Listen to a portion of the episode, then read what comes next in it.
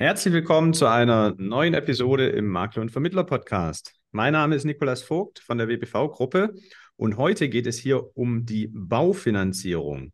Ich habe lange Jahre selber äh, Baufi äh, vermittelt, ähm, mache das allerdings jetzt schon seit rund zehn Jahren nicht mehr, sondern äh, kooperiere da mit tollen Kollegen. Grüße gehen raus an Patrick und Marc von Neue Finanzkultur. Und deshalb bin ich nicht mehr so direkt am Markt. Äh, freue mich daher umso mehr, heute einen Experten gewinnen zu können für diese Folge, um das erste Mal hier im Podcast auch über das Thema Baufinanzierung sprechen zu können. Mein heutiger Gast hat einen YouTube-Kanal, einen sehr erfolgreichen YouTube-Kanal mit dem Namen Baufi Lab, der schon 19.800 Abonnenten hat. Finde ich eine hervorragende Zahl bei dem Thema. Und wenn man das mal vergleicht, eine Versicherung mit Kopf hat auch nur 60.000 im Vergleich. Und äh, sein Name ist Kai Senfleben. Und äh, wenn man Finanzierung eingibt bei YouTube, dann erscheint auch gleich schon direkt in den Top 3 mit einem Video. Und 2022 hat Kai den Sonderpreis Baufinanzierung gewonnen beim Jungmakler Award. Und heute ist er hier mit mir in deinem Ohr im Makler- und Vermittler-Podcast. Herzlich willkommen hier im Podcast, lieber Kai. Hallo äh, Nikolas, ich grüße dich. Schön, dass ich da sein darf. Vielen Dank für die Einladung. Sehr gerne. Und ich finde Baufi aktuell wieder sehr, sehr spannend. Er kommt ja aus sehr goldenen äh, Zeiten, fast schon Goldgräberstimmung wahrscheinlich noch vor Corona mit äh, den Zinsen nahe Nullpunkt und einem Immobilienhype. Da hat sich jetzt einiges getan, glaube ich, in den letzten Jahren. Ähm, wie hast du das denn erlebt? Gab es bei dir da auch große Veränderungen? Ähm, natürlich hat sich äh, generell der Markt verändert und das ähm, wirkt sich natürlich auf jeden aus, der im Rahmen der Baufinanzierung tätig ist oder in dieser Branche tätig ist. Ähm, tatsächlich mache ich Baufinanzierung als Selbstständiger noch gar nicht so lange, sondern erst seit knapp drei Jahren. Also Baufinanzierung insgesamt mache ich schon seit äh, fast 20 Jahren mittlerweile, aber äh, lange Zeit als Angestellter für eine große Bank. Und ähm, du, du hattest jetzt Corona angesprochen, das ist ganz interessant, weil ich habe mich tatsächlich mitten in der Corona-Phase selbstständig gemacht wo äh, gerade hier so im Verwandten- und Bekanntenkreis alle die Hände über dem Kopf zusammengeschlagen haben. Perfektes ähm, Timing, ja. Ja, für, für mich war das aber äh, tatsächlich eher ein Vorteil, weil meine Beratung ist heute tatsächlich sehr stark auf die Online-Beratung ausgelegt. Also ich mache zu 98 mhm. Prozent wirklich meine Beratung telefonisch oder per Videocall. Und äh, das war etwas, ähm, wo sich andere Baufinanzierungsberater und auch Banken erstmal in der Corona-Zeit darauf einstellen mussten. Und äh, für mich war das halt von Anfang an mein Geschäftskonzept. Und äh, dementsprechend hatte ich da würde ich mal sagen, auch einen echt guten Start glücklicherweise hinlegen können. Und mhm. äh, zu, zum Teil würde ich sagen, dank Corona wirklich, muss man sagen.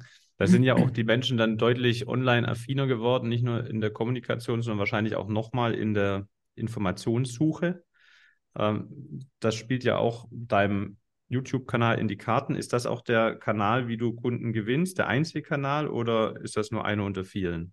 Also heute ist es tatsächlich der, äh, das Medium, mit dem ich, ähm, ich sag mal, über 95 Prozent meiner Kunden gewinne. Das war natürlich nicht von Anfang an so, sondern ähm, ich sag mal, in dieser luxuriösen Situation bin ich jetzt vielleicht seit gut einem halben Jahr, so seit Anfang des Jahres, äh, wo ich wirklich sage, ich kann mit den Kunden, die ich jetzt über YouTube, über, den, über das Medium YouTube gewinne, leben. Mhm. Ähm, aber der Anfang in der Selbstständigkeit, das äh, weiß jeder, der sich äh, noch zurückerinnern kann an äh, seine Anfänge in der Selbstständigkeit, der ist natürlich ähm, schwer. Ne? Also da muss man erstmal gucken, dass man sich äh, eine gewisse Bekanntheit aufbaut. Und ähm, ich habe angefangen, damit Leads zu kaufen. Das äh, geht ja, glaube ich, in der Versicherungsbranche genauso. Mhm. Ähm, und äh, das ist aber, also ich muss sagen, so heute rückblickend ist das ein Geschäft, wo ich mh, hm, tatsächlich sagen muss, ich bin sehr dankbar, dass ich ähm, das heute nicht mehr machen muss, weil das ist ein sehr hart umkämpfter Markt, wo es ähm, teilweise wirklich äh, um sehr starke Konditionskämpfe geht. Und das ist eigentlich nicht die Art und Weise, wie ich beraten möchte, sondern ich möchte mhm. vor allem mit meiner Qualität punkten. Und das muss man den Kunden aber erstmal zeigen oder den potenziellen Kunden, dass die Qualität eben da ist. Und da habe ich mit YouTube halt ein tolles Medium gefunden, wo ich im Vorfeld den Kunden schon zeigen kann, letztendlich, was, äh, also wie, wie, ich ticke, wie ich äh, letztendlich berate.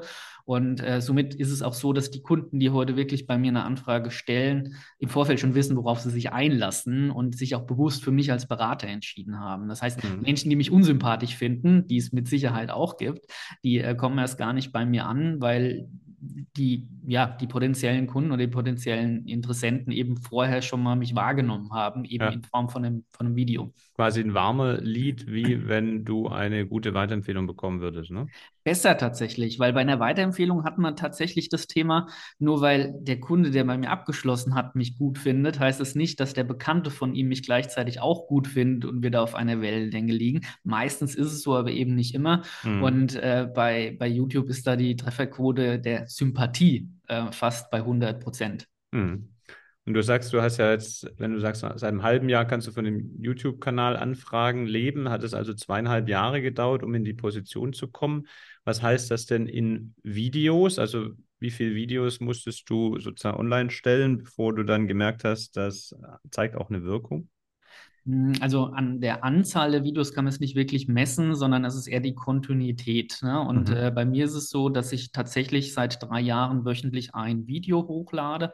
Ähm, das kostet natürlich viel Energie und viel Zeit. Ja? Und gerade am Anfang kann das ein bisschen deprimierend sein. Da ist man dann bei, äh, also äh, ganz am Anfang sind die Erfolge ja schon, wenn man mal ein Video droppt, was dann irgendwie 100, 200 Klicks hat. Ja? Also zum Vergleich, heute hat mein bestes Video über eine halbe Million Klicks.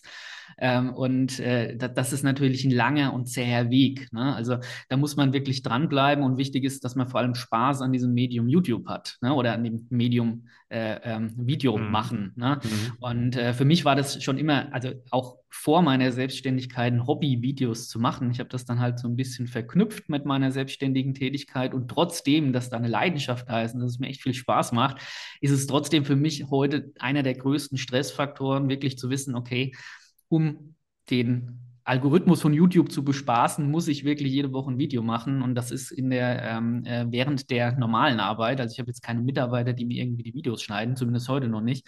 Und äh, das äh, kann schon mal ein großer Stressfaktor sein, ja. Mhm. Und da muss einfach die Leidenschaft mitspielen. Das kenne ich vom Podcast, heißt, ähm, äh, dass du immer gucken musst, jede Woche wollen wir ja was liefern, ne, dass ihr einen Mehrwert habt. Ähm, die, Du hast dich, glaube ich, so jetzt auf das Thema Baufinanzierung für Privat, äh, ja, für, für das Haus, das schwäbische Einfamilienhäuschen und nicht nur Einfamilienhäuschen, sondern das Eigenheim, so wollte ich sagen, äh, spezialisiert und jetzt weniger für Investoren oder Mehrfamilienhäuser oder ähnliches, richtig? Ja, in der Tat. Also ähm, natürlich am Anfang macht man erstmal alles, was man reinbekommt. Da ist man froh für jeden Kunden, der irgendwo am Tisch, also oder am äh, digitalen Tisch sitzt. Ja, ähm, heute habe ich äh, die luxuriöse Situation, dass ich mir so ein bisschen aussuchen kann, welche äh, Kunden tatsächlich zu meinem Geschäftskonzept auch passen. Und ähm, ich sag mal, gerade mit meinen YouTube-Videos, da spreche ich jetzt nicht gezielt irgendwo die ähm, die die Kapitalanleger mit 20 Immobilien an, sondern ähm, mein YouTube-Kanal ist wirklich ausgelegt auf die Menschen, die vorher vielleicht noch nie mit einer Baufinanzierung oder mit dem Kauf einer Immobilie zu tun hatten, die zu informieren von Anfang an, wie funktioniert das mit relativ einfachen Worten.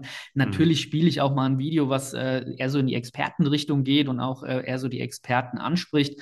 Ähm, aber das ist an sich nicht mein Ziel mit meinen Videos. Also mhm. die Zielgruppe ist wirklich der klassische Häuslebauer oder der klassische, äh, ich sag mal, 25-Jährige, der zum ersten Mal eine Eigentumswohnung kaufen möchte. Das finde ich das Spannende. Also, aber als du gestartet bist, du sagst, du hast alles gemacht, ähm, hattest du von Anfang an aber den Eigennutzer im Fokus oder hast du, bist du erstmal breit gestartet und das hat sich so rauskristallisiert?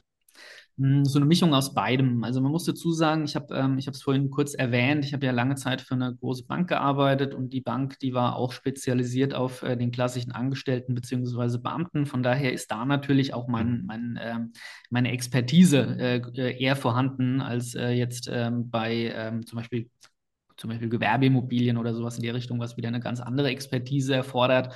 Ähm, und äh, daher war das schon mein Ziel, auch in diese Richtung zu bleiben, weil ich mich da einfach auskenne und äh, bin sehr froh, dass ich heute auch, wie gesagt, diese Kunden eben an den Tisch bekomme und die mir auch ihr Vertrauen schenken. Hm.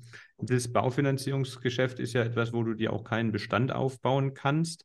Ähm, jetzt hast du dich da von der Bank weg, von der sicheren Anstellung in die Selbstständigkeit begeben. Was hat dich dazu getrieben oder was hat dir den Mut gegeben, den Schritt zu gehen von 0 auf 100? Ja, also der, der Traum, der war schon immer da, ja. Und ähm, ich glaube, wer mit Leidenschaft irgendwo äh, bei irgendeinem Thema dabei ist und bei mir liegt die Leidenschaft in der Baufinanzierung, der kann es nachvollziehen, dass, äh, dass, dass man irgendwann da auch was Eigenes auf die Beine stellen möchte. Natürlich, wenn man sich wohl bei einem Unternehmen fühlt, ja, und ich habe mich bei der Bank, äh, ich war 15 Jahre bei der Bank tätig, habe ich mich wirklich sehr wohl gefühlt bis zum letzten Tag. Ähm, aber trotzdem ähm, war immer diese die, dieser Traum im Hinterkopf, wirklich mal selbst etwas zu, ähm, ja, auf die Beine zu stellen und sich selbst zu verwirklichen. Und ähm, ich kann nur jedem empfehlen, der so einen Traum hegt und den Schritt noch nicht gegangen ist, tu den Schritt, weil äh, ich sag mal, ich glaube, also ich bin davon überzeugt, wenn man mit Leidenschaft etwas tut, dann kann man gar nicht, ähm, kann, kann man gar nicht verlieren oder kann man gar nicht äh, keinen Erfolg haben. Hast du das dann, hast du wirklich erst bei der Bank deine Tätigkeit beendet und dann das erste Video produziert oder hast du schon das ein bisschen fließend übergehen lassen? Ja, es ist, äh, also tatsächlich hatte ich den, ein anderer Traum von mir, einen YouTube-Kanal, der irgendwie mehr als 1000 Abonnenten hat. Auch war, das war mal ein Traum von mir, äh, jetzt äh, unabhängig von dem Thema, was äh, mein YouTube-Kanal macht, ja. Und äh, es ist aber schwierig natürlich, weil in dem Moment, wenn man irgendwo angestellt ist, man hat wenig Zeit. Ein YouTube-Kanal kostet viel Zeit. Und ähm, einen Baufinanzierungskanal zu machen äh, über YouTube war unmöglich, wenn man in einem Angestelltenverhältnis ist, weil die Bankverträge oder die Arbeitsverträge, die man mit den Banken schließt, die sind da ja, ähm, ja bei, bei sowas sehr eng gestrickt, dass man da jetzt nicht eigeninitiativ äh, zu dem Thema irgendwas äh, auf eigene ja. auf eigene Faust machen darf. Ja, ähm, von daher war es tatsächlich so gewesen. Ähm, ich hatte ähm, die Tätigkeit bei der Bank beendet Mhm. Und habe dann tatsächlich gesagt, okay, ich mache mich selbstständig.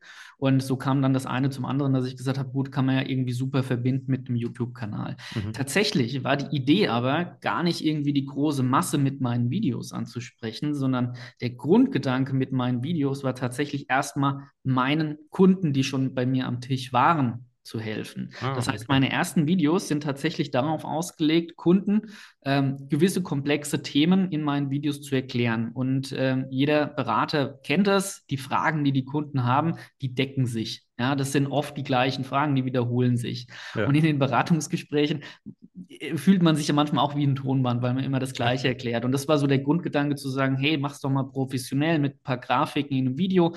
Ist eine Win-Win-Situation. Mir erleichtert es die Beratung. Meine Kunden verstehen das Ganze. Und da habe ich die ersten Videos tatsächlich erstmal für meine Kunden gemacht. Natürlich schon öffentlich gestellt. Und dadurch hat sich relativ schnell rauskristallisiert, dass die Videos halt nicht nur interessant für meine Kunden sind, sondern für die große Masse. Und so ist dann mein YouTube-Kanal langsam gewachsen. Okay, spannend. Also es hätte ja sein können, du hast im stillen Kämmerchen schon mal zu Hause ein paar Videos vorproduziert, ohne sie zu veröffentlichen ne, und dann erst mit Selbstständigkeitsbeginn zu veröffentlichen, aber dann ist es ganz anders entstanden. Ja, unter uns tatsächlich ein, zwei Videos hatte ich vorher schon in der Schublade.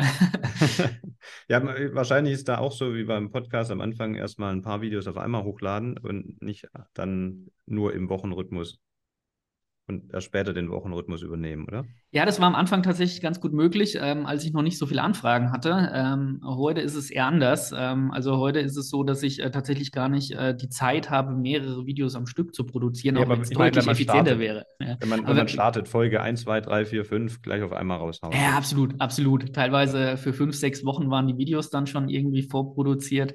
Ähm, das, das auf jeden Fall, weil man hat ja Zeit am Anfang. Ne? Genau. Bis jetzt, wo du keine Zeit mehr hast, also kannst du es in Zahlen nennen und möchtest du es in Zahlen nennen, wie viele Anfragen du so im Durchschnitt pro Woche, pro Tag, pro Monat äh, aus dem YouTube-Kanal gewinnst? Ja, am Tag sind es schon so drei bis vier Anfragen tatsächlich. Okay, und da sortierst du dann halt aus, welche passen zu mir, welche nicht. Ja, also es ist so anhand von den Anfragen kann man schon ganz gut erkennen, passt das jetzt zu mir. Ähm, ich arbeite auch mit einem guten Kooperationspartner zusammen, weil ich, also ich muss ganz offen sein, ähm, ich bin nicht mehr in der Lage, letztendlich zeitlich alle Kunden zu äh, bedienen, die jetzt bei mir anfragen, also zumindest in Hochzeiten. Es gibt Zeiten, da ist es ein bisschen weniger. Da ähm, versuche ich natürlich, ähm, allen Kunden gerecht zu werden. Aber mein Anspruch ist es halt auch, die Kunden, die ich berate, dass ich halt nicht nur in der Beratung für die da bin, sondern dass ich halt auch nachhaltig eine, ähm, eine ähm, Bestandskundenpflege mit denen ähm, gewährleisten kann. Also mein Anspruch ist es, dass ein Kunde, der wirklich mein Kunde ist, wenn der eine Frage hat, dass er dann nicht länger als 24 Stunden auf eine Antwort wartet. Ja? Mhm. Und äh, das kann ich halt nur dann gewährleisten, wenn ich halt wirklich schon ein bisschen gucke, wie viele Kunden kann ich momentan eben noch, ich sage mal in Anführungszeichen, verkraften. Mhm. Und äh, trotzdem ist es so, dass ähm, alle Anfragen von mir mit einer hohen Qualität bedient werden, weil ich habe einen sehr guten Kooperationspartner in Nürnberg sitzen. Äh, das ist ein Team von sieben Beratern und äh, die unterstützen mich, wenn es bei mir kapazitär eben nicht mehr möglich ist. Mhm. Das wäre meine Frage gewesen jetzt, nämlich was machst du mit denen, die du nicht nimmst? Dann kannst du ja selber zum Lead-Verkäufer werden oder eben über so eine Kooperation die entsprechend weitergeben.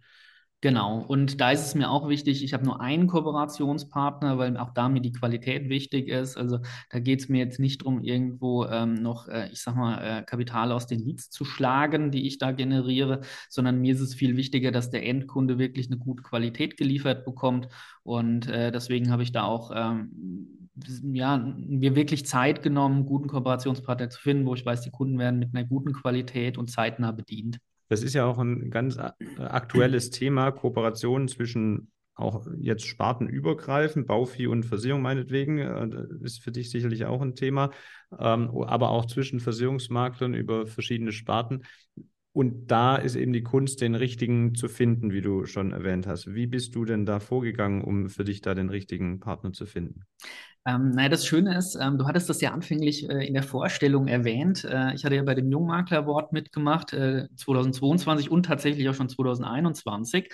2021 ähm, hatte ich, äh, also 2022 waren nicht so viele Kollegen in der, in der Baufinanzierung mit im Finale. 2021 sah das ein bisschen anders aus. Da ist man gut ins Gespräch gekommen und hat die Menschen halt wirklich hinter dem Unternehmen kennengelernt. Mhm. Und äh, daraus ist tatsächlich dieser Kontakt entstanden. Anfänglich erstmal so ein bisschen Probeweise Phase, wo man geguckt hat, wie funktioniert das.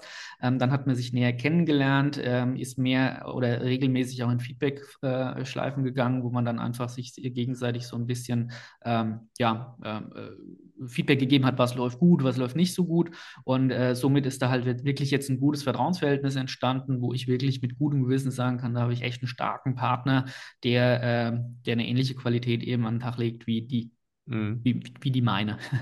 also es ist auf der einen Seite es ist Zufall, ne? also geh raus, wo du andere Kollegen triffst und schau mal, was passiert. Es könnte ja der Richtige dabei sein. Und dann braucht es aber eine Weile und gibt dem Ganzen einfach Zeit, dass es sich entwickelt und dass du die andere Person gut kennenlernst. Ne? Ja, also ähm, ich habe die Erfahrung gemacht, man darf sich selbst auch nicht zu krasse Ziele setzen ähm, oder zumindest man sollte offen sein für Wege, die nach links und nach rechts führen. Ähm, ich habe, wie gesagt, die Erfahrung gemacht, die Leidenschaft, die ist das Wichtigste. Und äh, wenn man mit Leidenschaft irgendwo dabei ist, dann, dann lernt man Leute kennen, die die gleiche Leidenschaft teilen. Ähm, und dann kommt sowas von ganz automatisch. Also ich bin nicht auf die Suche gegangen, habe gesagt, hey, ich suche jetzt jemanden als Kooperationspartner, sondern äh, das hat sich einfach so ergeben letztendlich. Und mhm. ähm, ja, heute bin ich da sehr froh darüber.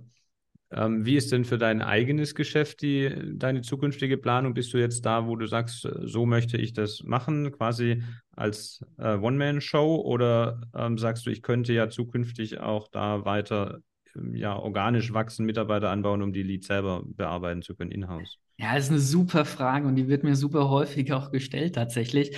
Ähm, also ich kann auch äh, wirklich sagen, als ich mich damals selbstständig gemacht habe, vor knapp drei Jahren, habe ich gesagt, hey, ich möchte gar nicht so groß wachsen, ich möchte ähm, einfach mal ein Ding machen, ich möchte die Kunden beraten ähm, und ähm, möchte auch mir selbst die Flexibilität behalten, zu sagen, hey, wenn die Baufinanzierung nicht mehr läuft, dass ich dann damit aufhöre. So.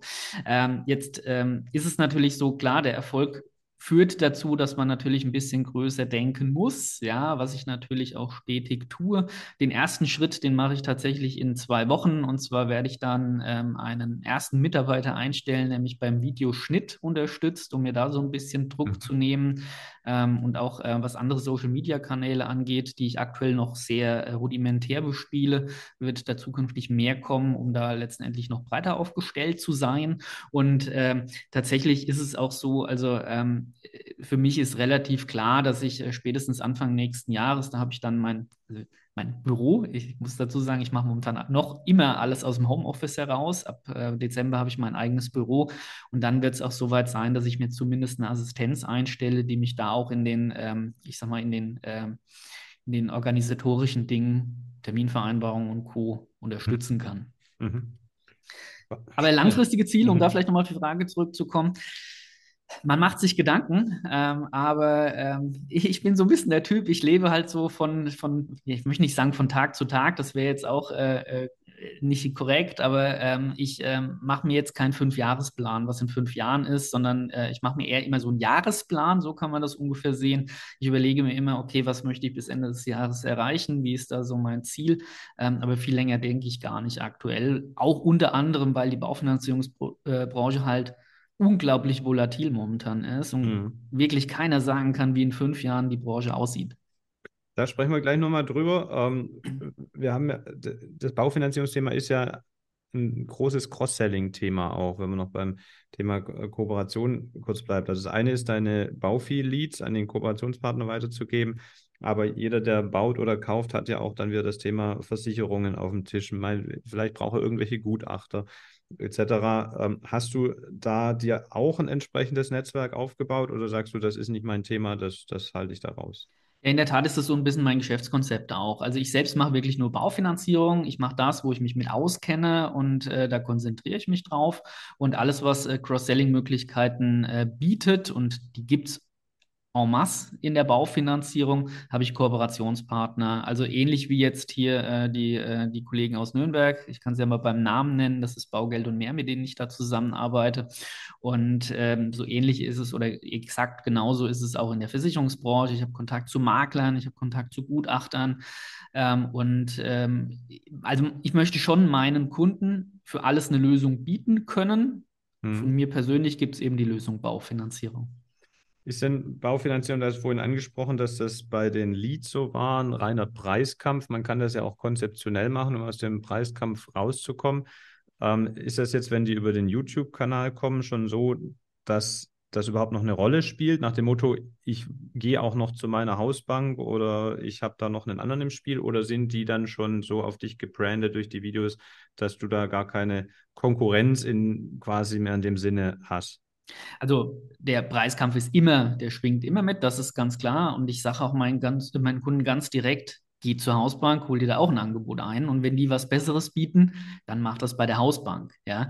Ähm, tatsächlich ist es aber so, ich habe ja einen Pool von ähm, über 400 Banken, mit denen ich da zusammenarbeite. Tatsächlich sind es äh, vielleicht, äh, ja, ich sag mal so fünf bis zehn, mit denen ich mehr Geschäft mache, weil alle anderen preislich einfach zu teuer sind. Ähm, aber mit den Banken, mit denen ich ähm, wirklich äh, viel Geschäft mache, die sind meistens von den Zinsen her besser als das, was die Hausbank anbieten kann. Mhm.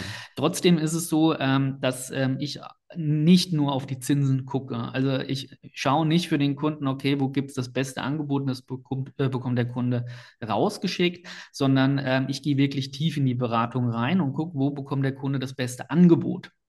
Mhm. Bei einer Billigbank zu einem billigen Zins abzuschließen, kostet hinten raus meistens mehr. Das ist das Gleiche, wie wenn ich jetzt einen billigen Fernseher kaufe oder ein billiges Auto. Ja? Das, ähm, äh, die, die Kosten treten dann hinten raus auf. Ja? ja. Und äh, ich gucke halt, was braucht mein Kunde? Ich gehe tief in die Bedarfsanalyse und dann schaue ich, welche Bank bietet genau das, was der Kunde braucht dann kristallisieren sich meistens zwei bis drei Banken raus, vielleicht manchmal sogar eher ein bis zwei. Und äh, dann gucken wir, welche Bank ist günstiger und dort, dort biete ich das Angebot an. Ne? Und ähm, das ist im Prinzip so die Art und Weise, wie ich jetzt berate. Ja? Also jetzt nicht rein Preiskampf, ja. sondern wirklich, was passt zu dem Kunden. Mhm. Und das ist etwas, was zum Großteil gut angenommen wird, aber es gibt natürlich, klar, äh, immer Menschen, die gucken letztendlich nur aufs Geld, was ich auch nachvollziehen kann, vor allem bei den hohen Zinsen, die wir heute haben oder bei den vergleichbar hohen, wenn man jetzt mal die Zinsniedrigphase rückblickend betrachtet. Äh, klar geht es ums Geld und klar, der Kunde muss es sich leisten können. Ja. Ähm, wer ist denn dann so die übliche Konkurrenz? Also sind das gerade die Banken oder sind es vielleicht ähm, andere unabhängige Baufinanzierer oder also kriegst du das mit? Ja, also ich rede ungern von Konkurrenz, ja, weil so sehe ich es gar nicht letztendlich. Die Hausbank, äh, wie gesagt, Hausbank ist Hausbank. Und wenn der Kunde da äh, schon lange, 20 Jahre Kunde ist, dann soll er da auch auf jeden Fall sich ein Angebot einholen. Wenn das besser ist, das ist keine Konkurrenz für mich, das ist nachvollziehbar. Die großen Vermittlungsunternehmen, Indip, Dr. Klein, äh, Planet Home und was es da alles gibt, ja, das ist auch nicht wirklich eine Konkurrenz. Die greifen auf genau die gleichen Banken zu wie ich. Ja. Ähm, aber ich behaupte einfach mal selbstbewusst, dass der Kunde bei mir die qualitativ bessere Beratung bekommt. Ja. Und ähm, trotzdem muss der Kunde letztendlich entscheiden. Ja. Hat sich denn da das Verbraucherverhalten geändert jetzt? Also du kennst es zwar dann nur aus deiner Zeit während der Bank vor Corona, ähm, aber vielleicht jetzt im Vergleich zu den gestiegenen Zinsen, ähm, wie ist das früher abgelaufen? Wie läuft das heute ab? Also gibt es da Learnings ähm, in der Zeit, die du auch mit den Kollegen teilen kannst, die in dem Bereich tätig sind? Ja, ähm, also tatsächlich ist es so, wenn wir uns die Zinsentwicklung mal anschauen, ich kann da, also so seit Anfang des Jahres erleben wir ja eine Berg- und Talfahrt in den Zinsen. Aber wir können gerne mal so ein bisschen in die Historie zurückblicken. Ähm, es war ja so, wir waren ja lange Zeit in der Zinsniedrigphase ähm, bis Ende 2021. Da lagen wir deutlich unter einem Prozent von den Zinsen. Das war der Wahnsinn. Das war das, was die, was die Menschen lange Zeit gewohnt waren. Ja. Und dann Anfang 2022, dann fingen die Zinsen so langsam an zu steigen und dann kam der russische Angriffskrieg und auf einmal ging alles super schnell. Sowohl für die Zinsen aber auch für die Baukosten. Also beides Sachen, was gerade Bauherren natürlich unglaublich getroffen hat. Und dann gab es natürlich Kunden von mir, die standen jetzt kurz vor Abschluss von der Baufinanzierung. Mhm. Ähm, da hatte ich noch die Möglichkeit zu reagieren mit Angebotsreservierungen. Da mussten wir dann halt schnell agieren. Und genau da ist es wichtig, dass man schnell ist, ja. ja. Und äh, da konnten wir noch dem Schlimmsten aus dem Weg gehen. Ähm, problematisch war es dann halt für die, die jetzt noch gerade so am Anfangsstadium von dem Immobilienprojekt äh, gestanden haben, weil, ähm, also insbesondere Bauherren jetzt, die hat es halt richtig hart getroffen, weil so ein mhm. Bauvorhaben, das kostet, also das erfordert Planung, Planung kostet Zeit. Und in Verbindung mit den gestiegenen Baukosten hat die Zeit, die das kostet, eben auch häufig auch den Traum vom Eigenheim gekostet. Das muss man so ganz klar sagen. Ähm, wir sind heute tatsächlich viermal so hoch von den Zinsen als noch Ende 2021 oder mehr als viermal so hoch. Und das kann sich heute nicht mehr jeder leisten und es will sich auch nicht mehr jeder leisten. Hm. Dementsprechend ist es so, dass auch heute tatsächlich der, die Kundschaft, die bei mir am ähm, am virtuellen Tisch sitzt, äh, eine ganz andere ist, als dies noch vor zwei Jahren war. Ähm, ich habe so das Gefühl, dass die Qualität der Anfragen heute tatsächlich besser ist, weil mhm. ähm, Menschen sich mehr damit beschäftigen. Ähm, vor 2021 hat, war jeder Immobilienexperte. Mhm. Am Stammtisch, ja. Jeder hat gewusst, wie es funktioniert. Äh, jeder wusste, okay, ich muss in Immobilien investieren, das kann nur gut gehen, ja. Äh, wusste jeder, bis 2021, ja. Und heute ist es halt so, dass die Menschen sich wirklich mehr damit befassen, kann ich mir das wirklich leisten und äh, dementsprechend sehe ich durchaus auch positive Effekte in der mhm. Entwicklung. Mhm. Auch von der Beraterseite, ja. Also ich merke heute, ich weiß, es ist momentan kein leichter Markt und ich weiß, dass viele Kollegen es echt schwer haben, auch viele Kollegen, die einen guten Job machen. Ähm, aber es gibt eben auch viele oder es gab viele schwarze Schafe letztendlich auch in der Branche bei den Beratern. Und äh, um die wird, glaube ich, heute einfach der Markt so ein Stück weit bereinigt. Und die, die auch heute noch einen guten Job machen, die haben es momentan schwer, aber die werden das überleben. Und dann kommen auch wieder bessere Zeiten. Also bin ich von überzeugt. Es trennt sich ein bisschen die Spreu vom Weizen, nicht nur bei den Beratern, sondern auch bei den Kunden, wie du dann sagst. Ne? Ähm, es nimmt aber wahrscheinlich auch ein bisschen so den Zeitdruck raus, oder? Also ich hatte äh, den Eindruck, gerade bei Kaufobjekten, jetzt nicht beim Bau, das äh, war es ja, also zumindest hier bei, im Süden bei uns, musste man sich ja schon mit äh, mehrseitiger schriftlicher Bewerbung äh, bewerben, das ja. kaufen kann, muss dann aber auch gleich die Finanzierungsbestätigung schon dabei haben, etc. Und das musste alles ganz schnell gehen. Ich glaube, da, da ist wahrscheinlich der Zeitdruck jetzt auch ein bisschen rausgekommen, oder? Ja, natürlich. Also es ist so, ähm, äh, die Käufer sind noch da, die Käuferseite ist durchaus noch vorhanden, aber es ist wieder, die Immobilien sind wieder verhandelbar. Und das ist was, was wir früher gar nicht mehr gekannt haben tatsächlich. Ja. Heute ist es so, dass äh, nicht mehr 20 potenzielle Käufer vor einer Immobilie Schlange stehen, sondern vielleicht nur noch zwei. Und äh, dementsprechend ist es da auch wieder möglich, letztendlich auch mit dem Verkäufer über den Preis mal zu sprechen.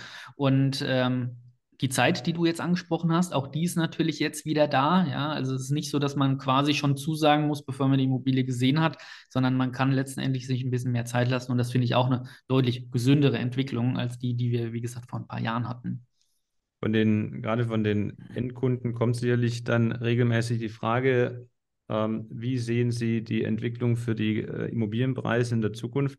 Ähm, natürlich hast du auch keine Glaskugel, ähm, oder würdest du nicht mit uns teilen? Aber ähm, wie, wie antwortest du denn auf die Frage? Ja, ich habe schon eine Glaskugel, aber die ist halt ah. recht trüb. Ne? Das ist das Problem. Ähm, also Meiner steht rauf oder runter drin. Ja, ähm, also die Immobilienpreise selbst, ähm, wir sollten jetzt nicht erwarten, dass flächendeckend, also ich muss jetzt wirklich flächendeckend über ganz Deutschland das Ganze natürlich jetzt so ein bisschen Mhm. pauschalisieren und flächendeckend wird es jetzt nicht so sein, dass die Preise um 30 bis 40 Prozent fallen. In der äh, Mikroansicht durchaus, ja, also einzelne Immobilien, ähm, da kann es oder einzelne Lagen, da kann es schon, kann es schon passieren. Ähm, aber ich glaube, ähm, in guten Regionen wird es immer noch Preissteigerungen geben. Also es gibt auch Studien darüber, die das äh, letztendlich prognostizieren. Das ist alles keine Garantie. Ähm, aber was faktisch der Fall ist, es wird jetzt nicht so weit weiter steigen, wie es die letzten Jahre war. Ne? Also ähm, das, das ist ganz klar. Und der Fokus zukünftig oder beziehungsweise der, der Faktor, ob eine Immobilie im Preis steigt oder fällt, wird vor allem in der Energieeffizienz der Immobilie liegen. Ähm, es wird zukünftig so sein, dass glaube, also wie, wie schon erwähnt, in guten Lagen nach wie vor durchaus noch Preissteigerungen möglich sind. Ähm, aber ähm, in, in B- oder C-Lagen, gerade in C-Lagen Immobilien, die vielleicht schlecht gedämmt sind, äh, nicht äh, saniert oder modernisiert sind, da werden die Preise fallen und die könnten auch zum Ladenhüter werden. Das ist das, äh, das glaube ich schon. Das heißt, sie würden dann quasi um den Preis fallen, wie die neue Heiztechnik kostet, weil der Käufer muss sie ja dann tauschen.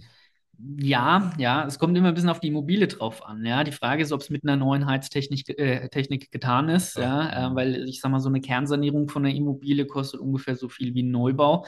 Ähm, dann habe ich aber erstmal den Einstiegspreis für die Immobilie, die, also die Bestandsimmobilie, wenn ich die nicht Mhm. unbedingt abreiße. Und dann habe ich auf einmal vielleicht ähm, 20 Prozent zu viel bezahlt äh, und das ist es dann einfach nicht wert. Ja, so. Dann muss ich aber auch wieder überlegen, was ist mein Ziel mit der Immobilie? Und wenn das jetzt eine Immobilie ist, die ich selbst nutzen möchte, dass meine Traumimmobilie ist, die in einer gut, also die, die für Mhm. mich in einer guten Lage ist, jetzt nicht das, was jetzt die Masse der Menschen be äh, betrifft, sondern wenn das Mhm. eine Immobilie ist, wo ich weiß, ich möchte da bis zu meinem Lebensende drin wohnen, ich möchte da meine Kinder aufziehen, ähm, dann spielt der Wert ja nur eine untergeordnete Rolle. Die Frage Mhm. ist, ob es mir das wert ist, das zu bezahlen. Das muss jeder für sich selbst entscheiden und Mhm. ob ich in der Lage bin, mir das zu leisten. Mhm. Natürlich muss man auch eine Bank finden, die es finanziert. Ähm, aber ähm, wenn es keine Kapitalanlage ist, dann geht es doch eher darum, dass ich Freude an der Immobilie habe. Ne? Und ähm, das ist das, was, ähm, was, was gerade äh, äh, faktenbasierte Menschen oft, äh, oft gar nicht so auf dem Schirm haben. Müssen wir dazu sagen, wir haben Hm. heute den ähm, 13.07.2023. Wenn das jemand in drei Jahren anhört, dann äh, wird er mehr wissen über das, was wir jetzt gesprochen haben, ob es stimmt oder nicht. Aber ich fasse dann so zusammen, du sagst auch, ähm, die Preissteigerungen werden nicht mehr so rapide weitergehen, wahrscheinlich wie in den letzten Jahren, aber es wird jetzt auch keine dramatischen Preisrückgänge geben, sondern es stabilisiert sich ähm, jetzt über die Republik gesehen ähm, auf dem Niveau, weil durch die Inflation steigen ja die Gehälter. Das heißt, im Verhältnis zum Geld ähm, wird es ja dann wieder günstiger, wenn die Preise nicht mehr so schnell steigen. Ja, Also der, ähm, der das sagt, ich warte etwas. jetzt mal, dass es wieder fällt, dass die Kunden gibt es, die habe ich seit 20 Jahren, warten die schon und die werden weiter Ja, warten dürfen. ja und äh, es gibt nicht den richtigen Zeitpunkt. Ähm, und ähm, äh, es auf, nach hinten zu verschieben, ist meistens der falsche Zeitpunkt. Weil Fakt ist ja auch, wenn ich jetzt sage, okay, ich möchte mir erst in zehn Jahren eine Immobilie kaufen, weil dann die Preise wahrscheinlich wieder niedriger sind, ähm, dann ist es halt so, dass ich zehn Jahre lang auch noch zur Miete wohne und das eben nicht in, in Tilgung in mein Darlehen mit reinbringen kann. Ne? Das ist das eine. Ähm, und dann ist es so, ähm, das hattest du jetzt auch nochmal angesprochen, das ist das, was man oft als Laie auch so ein bisschen durcheinander wirft. Es gibt ja einmal den, den Realwert und dann äh, gibt es ähm, also den, den inflationsbezogenen Wert. Ne? Also ähm, das darf man auch nicht verwechseln, weil die Inflation haben wir ja. Ne? Ja. Und ähm, dementsprechend ist es so, dass wenn der Wert der Immobilie unverändert bleibt, ähm, also der Realwert letztendlich, ja. ist es trotzdem so, dass der Preis steigt, weil eben die Inflation mit drauf gerechnet werden muss. Ja. Und jetzt kommt zum Abschluss die auch obligatorische Frage eines jeden Endverbrauchers, wahrscheinlich in jeder Beratung. Ähm, wo entwickeln sich die Zinsen hin? Ähm, auch da ist meine Glaskugel relativ trüb, aber ähm, man kann es, also ich bin jetzt kein, äh, kein Volkswirt und kein Ö Ökonom, aber die Banken haben natürlich alle Experten und äh, ich kann so ein bisschen anhand von der Strategie, die die Banken fahren, natürlich ableiten, was die Banken so an Prognosen für die Zukunft haben. Und wenn ich mir anschaue, dass heute eine 20-jährige Zinsbindung gar nicht viel teurer ist als eine 10-jährige Zinsbindung, zeigt es mir ganz deutlich, dass die Banken nicht davon ausgehen, dass wir in zehn Jahren bei einem Zinsniveau von sechs oder sieben Prozent stehen. Mhm. Ja. Ähm, wie gesagt, ich bin jetzt selbst kein Volkswirt, aber man kann, ich bin viel in Gesprächen mit Experten, die sich sehr stark damit äh, auseinandersetzen und ich kann viel ableiten äh, von dem, was eben äh, Banken, die viele Experten für dieses Thema haben, eben tun. Ja, von daher meine Prognose ist, dass es ähm, in zehn Jahren nicht deutlich teurer sein wird als heute, ähm, sich eher wieder ein bisschen entspannen wird. Gleichzeitig wie gesagt, alles meine Meinung, ne? alles jetzt äh, mit einer sehr, mit einem sehr trüben Blick in die Glaskugel. Ähm, aber ich kann mir nicht vorstellen, dass wir ähm, das, also ich kann mir nicht vorstellen, dass wir in unserem Leben oder dass ich in meinem Leben nochmal ein Zinsniveau erleben werde, das äh, bei 0,5, 0,6 Prozent liegt, so wie wir es, ähm, wie wir es teilweise 2020, 2021 hatten. Schade. Aber es ist ja auch gut. In anderen äh, Teilen tut das niedrige Zinsniveau ja extrem weh. Ähm, da sind wir froh über die Entspannung. Ähm, Kai, ich danke dir ganz herzlich für das Gespräch und ich wünsche dir vor allen Dingen weiterhin viel Erfolg und äh, jetzt in naher Zukunft ja auch dann mit deinen Mitarbeitern. Und sag mal, bis bald. Ja, vielen Dank, äh, dass ich hier sein durfte und äh, ja, hoffentlich bis bald. Mach's gut. Und wenn es dir auch gefallen hat, lieber Zuhörer, dann bewerte oder abonniere doch unseren Kanal und bewerte ihn gerne. Das kannst du bei Spotify machen, das kannst du bei iTunes machen mit ganz wenigen Klicks. Und damit zahlst du auf dein Karma-Konto ein und hilfst uns hier für dich immer spannende Podcast-Gäste gewinnen zu können. Und ich habe übrigens noch äh, brandheiße News zur Vacation 2024. Da laufen aktuell die Gespräche mit den potenziellen Teilnehmern. Das wird wieder ein super cooler Teilnehmerkreis und wir haben jetzt auch einen richtig geilen Experten gewinnen können. Wer das ist, verrate ich aber noch nicht. Das machen wir an anderer Stelle mal. Jetzt wünsche ich euch erstmal einen wundervollen ja, Morgen, Tag, Abend, Nacht, je nachdem, wann du die Folge hörst. Und sage Tschüss, bis zur nächsten Folge.